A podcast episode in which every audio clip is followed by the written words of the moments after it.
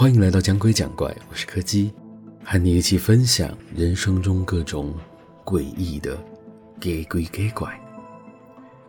今天要讲的是一个和雨有关的故事。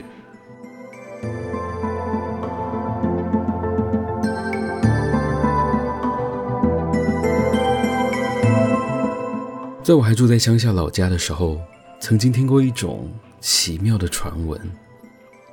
那边的人都会说，附近的山里面住着许多奇妙的小东西，他们总会趁着下雨的时候偷溜出来，借着雨势的掩护四处游荡。记得我还小的时候，也曾经遇过一次，明明我们并没有养狗，但是却在家里听到了像是狗狗在跑步，那种指甲敲击在地板上的声音，而且那感觉。还像是一只活泼的幼犬。记得那阵子，家里一直有一种非常欢快的气息。当时我妈跟我说，像这种情况啊，住久了之后，多多少少会遇到的，多半都是趁着雨天从山上跑下来，结果来不及赶回去的。等到下次雨天的时候，它就会自己离开了。只不过，凡事都是一体两面的。每当在夜晚下起大雨的时候，这里的人们是不管怎样，绝对都不会出门的，因为那个时候会出现的，往往不是什么太好的东西。我原本其实已经快忘记这些事情了。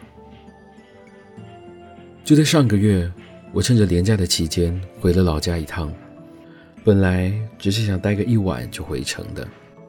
没想到台风的风雨来得又急又猛，我就这样被多困了两天才能离开。然而在第二天的晚上，我就做了一个很奇怪的梦。不知道为什么，我梦到自己站在一楼房间的窗户旁边，外头是一片狂风暴雨，隐隐约约，我看到外头昏暗的光线里面，好像有什么东西正在移动。我其实只是单纯好奇而已，因为那个东西的移动方式实在是太奇怪了，就好像是在用四肢匍匐前进一样。但是那个体型大小，以一般的野生动物来说，好像又有点太大了。但是忽然间，那东西消失了，像是直接融化在了夜色里一般。正当我疑惑着的时候，外头突然闪过了一阵雷光。在那个瞬间，我看到那个诡异的黑色生物快速的朝着窗户爬了过来。当我从梦里惊醒的时候，天已经亮了。虽然外头还是有点雨，但比起前一晚已经减弱了不少。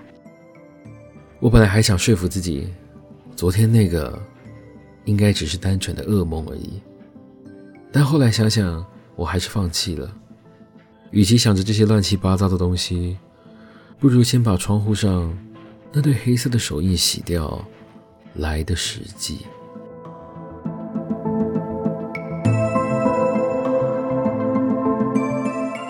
今天的故事就到这里告一个段落了。如果喜欢我们的节目，别忘了收听每周四的更新。